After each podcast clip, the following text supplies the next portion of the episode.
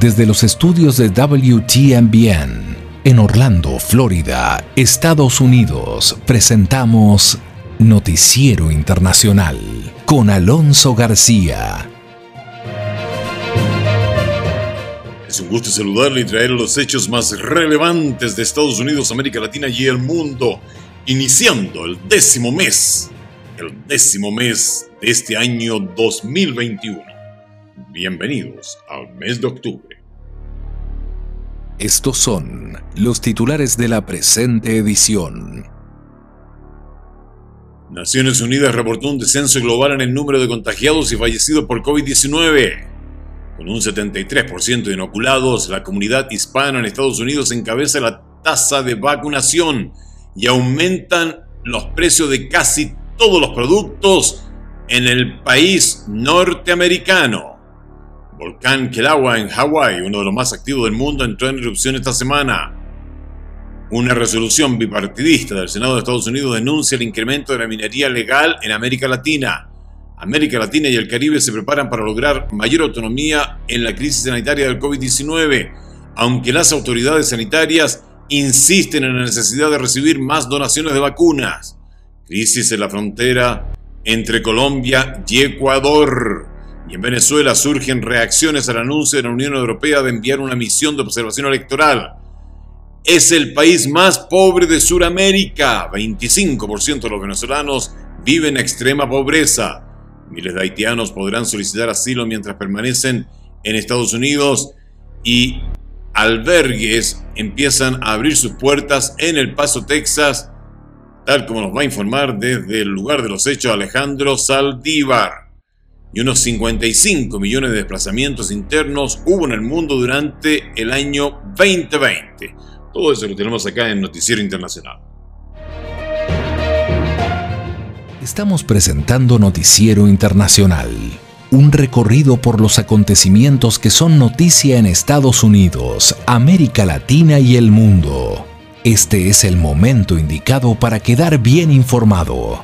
Vamos a los hechos. Las Naciones Unidas reportaron un descenso global en el número de contagiados y fallecidos por COVID-19. Sin embargo, temen que la llegada del frío al hemisferio norte pueda provocar nuevos repuntes.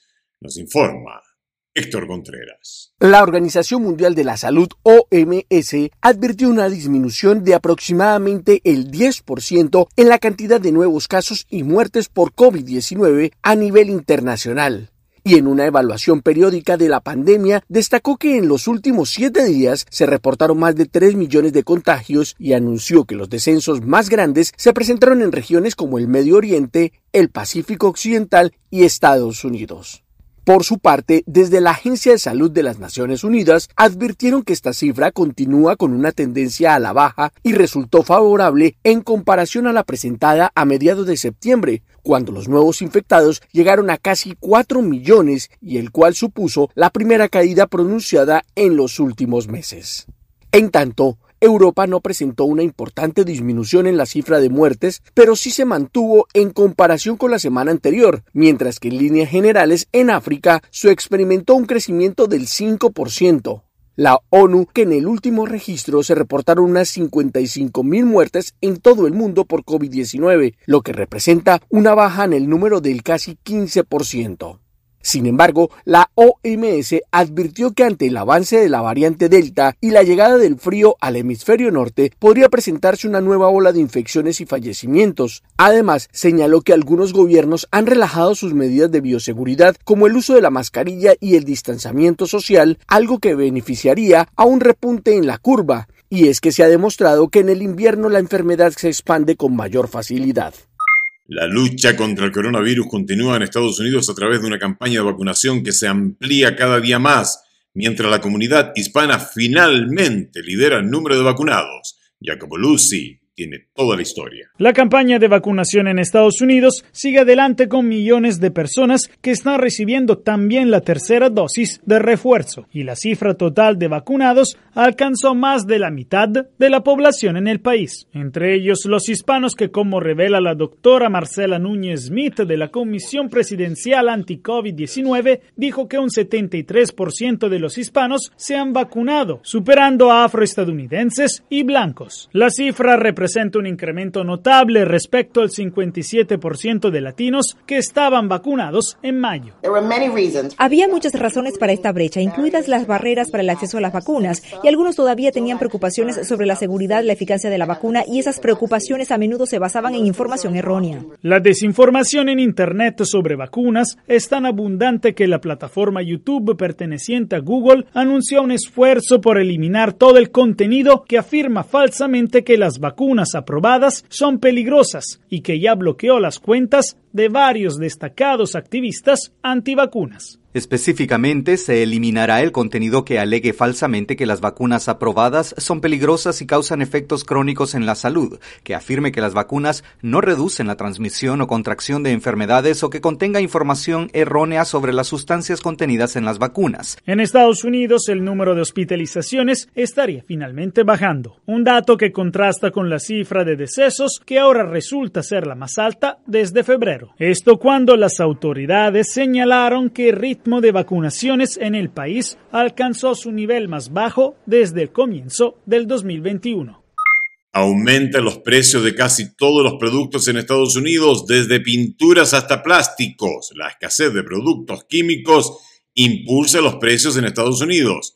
Los detalles los tenemos con Leonardo Bonet en la nota económica del día. En una economía trastornada por el coronavirus, la escasez y el aumento de precios han afectado todo, desde la madera hasta los procesadores de computadora. Ni siquiera el papel higiénico se ha escapado. Ahora está menoscabando uno de los eslabones más humildes, pero más vitales de la cadena de suministros de fabricación global, los gránulos de plástico que entran en un vasto universo de productos que van desde bolsas de cereales hasta dispositivos médicos el interior de vehículos y cascos de protección para el ciclismo. Al igual que otros fabricantes, las empresas petroquímicas se han visto sacudidas por la pandemia y por la forma en que los consumidores y las empresas respondieron a ella.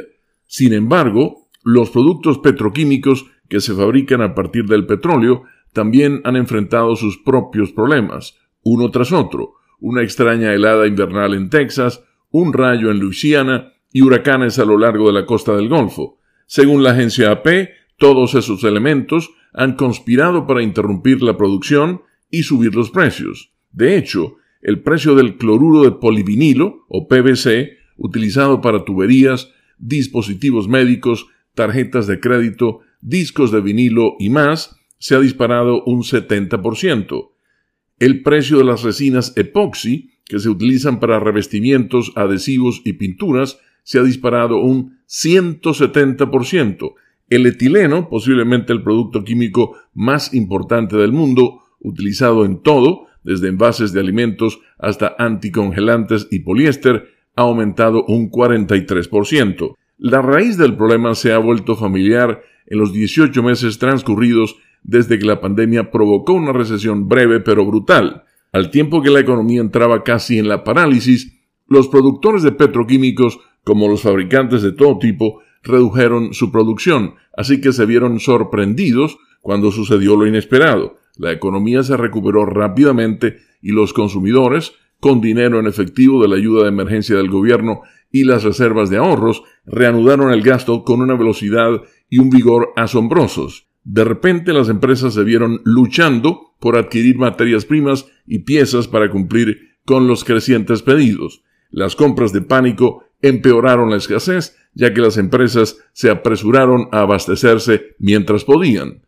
Y el volcán Kilauea en Hawái, uno de los más activos del mundo, entró en erupción esta semana, según reportaron oficiales del Servicio Geológico de Estados Unidos. La información con Héctor Contreras. El Servicio Geológico de Estados Unidos informó que el volcán Kilauea entró en erupción el miércoles Él es considerado uno de los volcanes más activos del mundo y está ubicado en la isla grande de Hawái, y por ahora no estaría representando ningún riesgo para los habitantes de la zona. Las autoridades compartieron imágenes donde muestran fuentes de lava que cubren la superficie del cráter y altas nubes de gases volcánicos que son características propias de este tipo de fenómenos. Según los registros, la actividad se concentra en el cráter Halemaumau, cercano a la cima, un territorio que forma parte del Parque Nacional de los Volcanes en Hawái, y pese a que no compromete a viviendas o poblaciones cercanas, sí se emitió una alerta roja para el tráfico aéreo en la zona.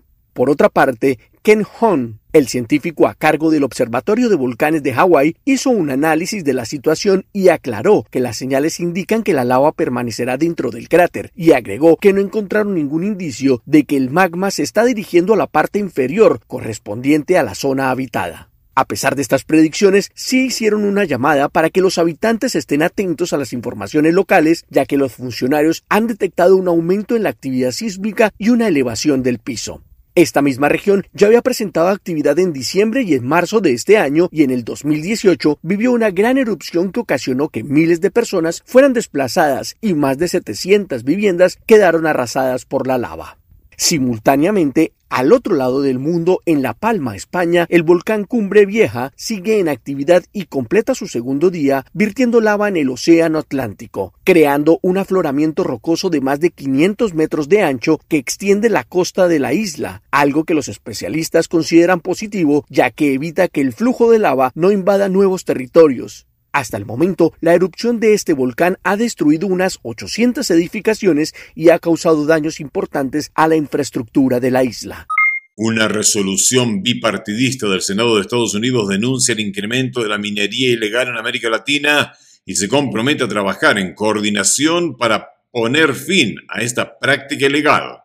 Información Martín. Un grupo bipartidista de senadores estadounidenses firmaron una resolución en la que describen los desafíos que la extracción y el tráfico ilegal de oro provocan para la seguridad, la estabilidad y el medio ambiente en América Latina hasta cinco senadores, entre los cuales se encuentran el demócrata y representante por Nueva Jersey Bob Menéndez, el republicano y representante por Florida Marco Rubio y el senador republicano por Texas Ted Cruz, se agruparon al presentar una resolución del Senado sobre el incremento de la minería y el tráfico ilícito de oro en la región. En este documento, además, señalaron el firme apoyo del Senado a los derechos de las poblaciones indígenas y rurales que sufren y se ven negativamente afectadas por el incremento de estas prácticas mineras fraudulentas. Mientras las ganancias económicas de este negocio ilegítimo superan a las generadas por la producción de cocaína, los senadores exhortan a los gobiernos pertinentes y a los actores de la industria a establecer una mejor coordinación para disminuir los riesgos que suponen estos flujos ilegales de oro que salen de zonas calientes como Venezuela, donde en torno al 90% del oro extraído en el país se hace de forma irregular, evadiendo los requisitos estándares. Los políticos estadounidenses aseguraron que la asombrosa proliferación de la minería ilícita durante la última década no solo ha degradado el medio ambiente y provocado abusos atroces de los derechos humanos, sino que también supone una amenaza para la seguridad nacional de Estados Unidos, en un intento de acabar con el peligro que estas actividades suponen para la salud y seguridad de las poblaciones del hemisferio occidental. Los senadores se comprometieron a trabajar con sus socios de la región para contrarrestar los efectos de la minería ilegal y al mismo tiempo responsabilizar a quienes la toleran y promueven y señalaron directamente al gobierno de Nicolás Maduro en Venezuela como uno de los responsables.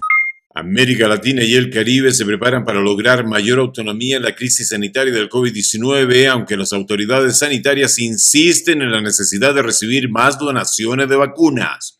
Información con Judith Martín. El ritmo de vacunación contra el COVID-19 en las Américas aumenta a velocidad muy lenta y tan solo el 35% de la población en el hemisferio ha sido completamente inmunizada. Y es importante señalar que se trata de una cobertura no equitativa y es que mientras naciones como Chile o Uruguay ya han vacunado a más del 70% de sus residentes, todavía hay 10 países que no han vacunado ni al 10%. Llama la atención el caso de Haití, la nación más pobre de la región y donde ni el 1% de su población ha sido completamente protegida, una cifra alarmante. En este desolador escenario, la mayoría de países siguen teniendo acceso limitado a las vacunas, por lo que las donaciones de los países con más recursos económicos son una de las principales vías para solventar esta actual crisis de desigualdad de las vacunas y se prevé que en los próximos meses América Latina y el Caribe recibirán decenas de millones de dosis contra el COVID-19. Sin embargo, desde la Organización Panamericana de la Salud también señalaron la necesidad de reducir la dependencia actual en los proveedores globales y para ello, según la directora de la entidad, la doctora Carissa Etienne, es imprescindible invertir en la región. La OPS también está trabajando para expandir la capacidad de fabricación de nuestra región, para construir un suministro más sostenible y,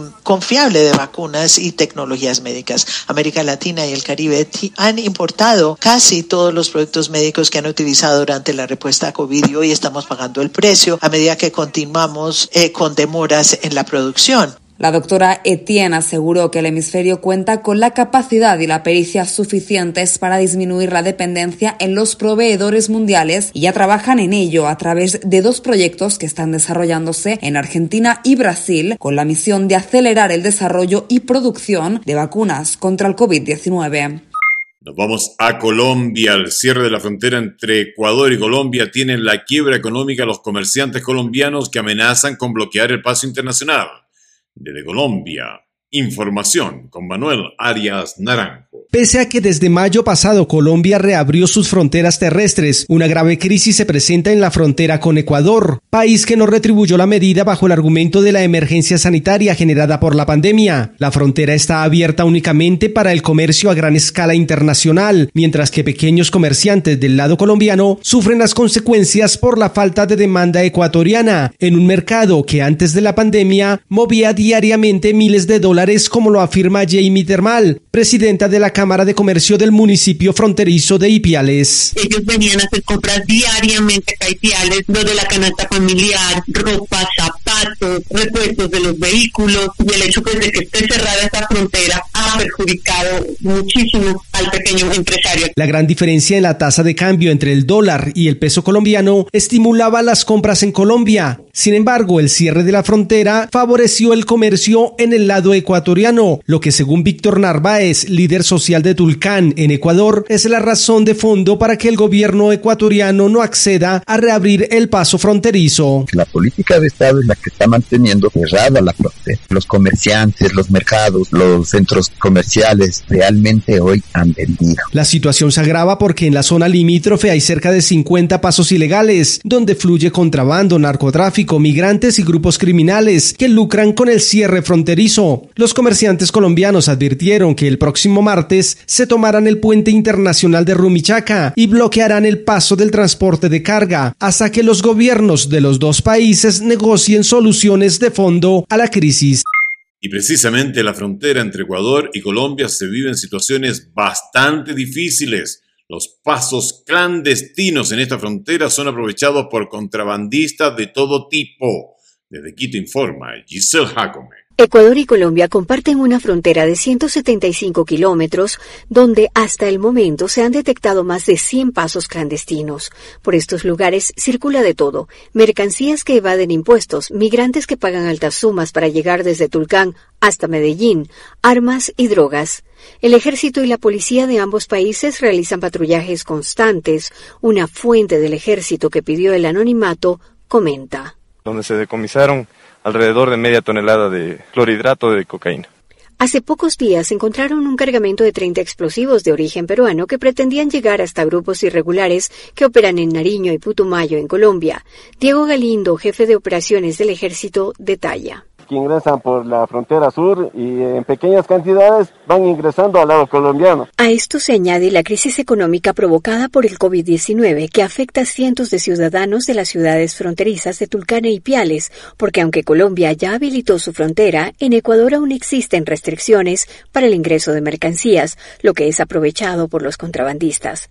La gasolina y el gas son productos apetecidos al otro lado de la frontera, pues en Ecuador aún tienen subsidios.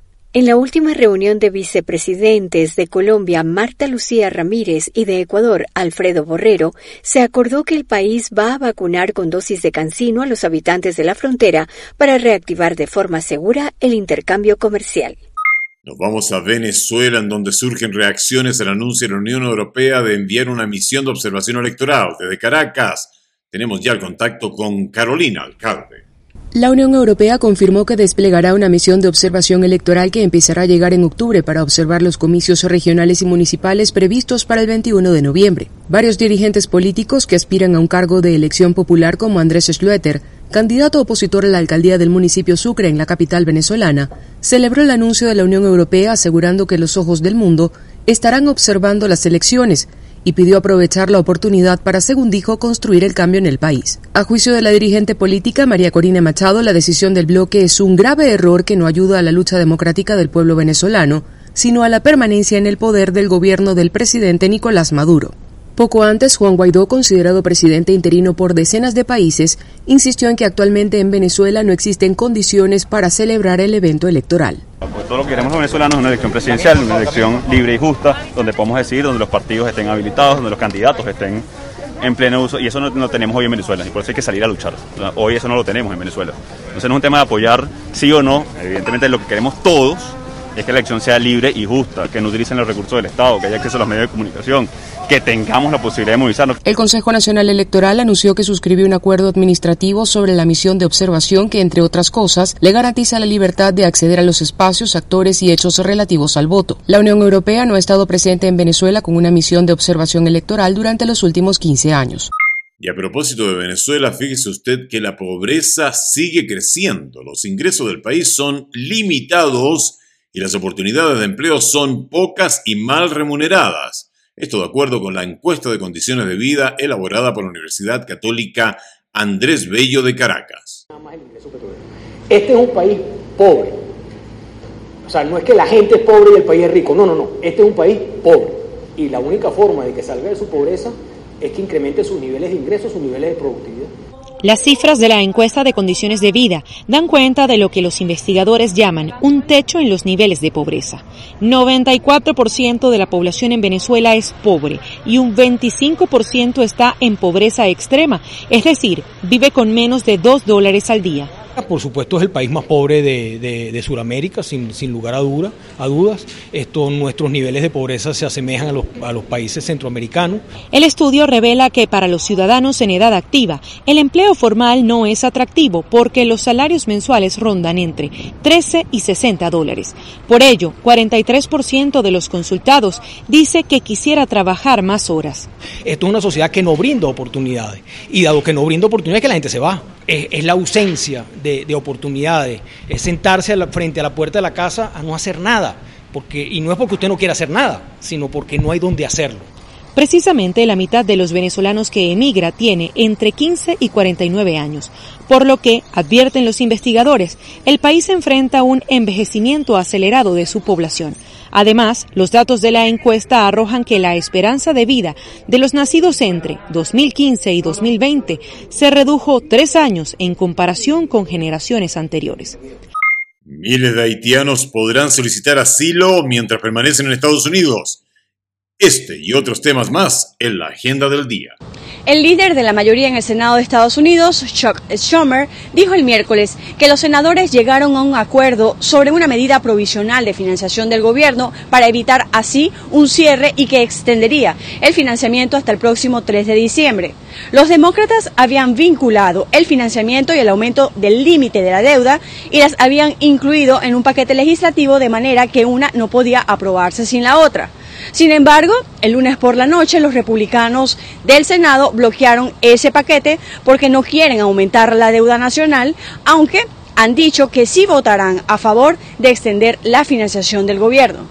Asimismo, Elizabeth McDonald, la encargada de interpretar el reglamento del Senado y que actúa como árbitro no partidista, determinó que los demócratas no pueden incluir su reforma migratoria en un plan social del monto de 3.5 billones de dólares que quieren aprobar en solitario a través de un mecanismo llamado reconciliación. McDonald consideró que los demócratas no han conseguido cumplir con una serie de requisitos para usar esa maniobra. Los demócratas habían propuesto regularizar a millones de indocumentados a través de un cambio en la conocida ley de registro de 1929 y que permitió acceder a la residencia permanente a los inmigrantes que pudieran probar que habían llegado a Estados Unidos antes de 1921. Por otra parte, miles de haitianos podrán quedarse en Estados Unidos mientras realizan trámites migratorios y algunos albergues en El Paso de Texas los están recibiendo. Los inmigrantes que son aceptados por las autoridades son puestos en libertad para su proceso migratorio. La Casa Blanca, por su parte, ha anunciado que mantiene contacto con la diplomacia haitiana al respecto. Y a propósito de la situación de los haitianos en Estados Unidos, miles de ellos podrán quedarse en el país mientras realizan sus trámites migratorios. Albergues en El Paso, Texas los están recibiendo. La información ampliada con Alejandro Saldívar. Durante los últimos cuatro días, este refugio ubicado en la ciudad fronteriza de El Paso, Texas, ha recibido a más de 1.200 migrantes. La mayoría son haitianos procedentes de varios países quienes por primera vez duermen bajo un techo en los Estados Unidos. 798 eran de Haití, 144 de Chile, 43 de Brasil. Es en este tipo de camas donde los migrantes pasan desde 24 hasta 48 horas mientras recorren los Estados Unidos hacia otras ciudades. Por fin los sacaron del puente y gracias a, ellos, gracias a ellos que por fin estamos aquí en esa casa. Los migrantes han sido liberados por las autoridades estadounidenses tras su estancia en el puente internacional de Del Río, a la espera que sus familiares o amigos los reciban en otras ciudades del país mientras procesan solicitudes de asilo. Y a salir de aquí vamos a dar cuenta que lo están deportando varios de nosotros. Es horrible, no solamente personas solteros y solteras, también hay familia con bebé. Las autoridades rastrean a estas personas con un grillete electrónico, aunque en los últimos días las autoridades migratorias han deportado alrededor de 2.000 migrantes en vuelos directos a Haití. Y esto es un dato eh, interesante y también escalofriante. Al sumar 55 millones de desplazados internos, el año 2020 trajo la cifra global más alta registrada a lo largo de la historia. Un panel de alto nivel de la ONU destacó la necesidad de compromiso de los gobiernos. Laura Sepúlveda, desde Nueva York, nos tiene los detalles. Conflicto y violencia, al igual que desastre y cambio climático, han sido identificados como los factores centrales del desplazamiento, incluso entre quienes no alcanzan a cruzar fronteras. Año a año la cifra aumenta. En 2020, 55 millones de personas vivían en esta condición en el mundo. Más de 30 millones de ellos eran menores y jóvenes. Los desplazados internos son ciudadanos y como ciudadanos tienen derechos, exactamente los mismos derechos que cualquier otro ciudadano del país. Y el principio de apropiación nacional significa que los estados tienen la responsabilidad de abordar su difícil situación como ciudadanos con derechos y no con una simple perspectiva existencial. Responsabilidad que, según el secretario general de la ONU, deberían asumir los gobiernos para que haya prevención, respuesta y facilitación de soluciones. En Colombia, un sistema de alerta temprana a partir de monitoreos de la Defensoría del Pueblo ha sido identificado como útil por el reporte de la ONU. La ex representante de Políticas Internacionales de la Unión Europea, Federica Mogherini, destacó labores específicas que deben ser asumidas a nivel mundial. Mejorar la priorización requiere que se combinen una serie de factores que incluyen acceso a asesoramiento técnico y apoyo a la capacidad, incluso a través del aprendizaje de persona a persona, la participación constructiva de las organizaciones regionales, la rendición de cuentas ante el comportamiento dañino, según destacó en el reporte Cecilia Jiménez Damari, relator especial sobre los derechos humanos, la experiencia del desplazamiento interno a menudo incluye violaciones y abusos masivos de los derechos humanos antes, durante y después del desplazamiento, cuyas consecuencias continúan mientras las personas permanecen desplazadas e incluso después de haber logrado el regreso físico, la integración local o el asentamiento en otro lugar. Pese a que cifras revisadas del gobierno estadounidense indican que la economía creció en un 6,7% durante el segundo trimestre, La Asociación Nacional de Economía de Estados Unidos redujo de 6,7 a 5,6% su pronóstico de crecimiento económico para 2021. Es fundamentalmente un entorno en el que la situación de salud se ha deteriorado durante la última parte del verano, así como un entorno en el que hay problemas persistentes de oferta que contraen la demanda y limitan la actividad económica. Llegamos así al término del noticiero internacional de hoy, viernes 1 de octubre del 2021. Agradecemos porque nos ha permitido acompañarle durante toda la semana trayéndole los hechos más relevantes de Estados Unidos, América Latina y el mundo. Esta es una producción de la WTMBN. Nuestro agradecimiento de Broadcasting Board of Governors por el apoyo que nos da con corresponsales en los lugares de los hechos para traerle información siempre de primera mano. A nombre de todo el equipo y el mío personal, deseamos un maravilloso viernes, un extraordinario fin de semana y por favor, cuídese mucho.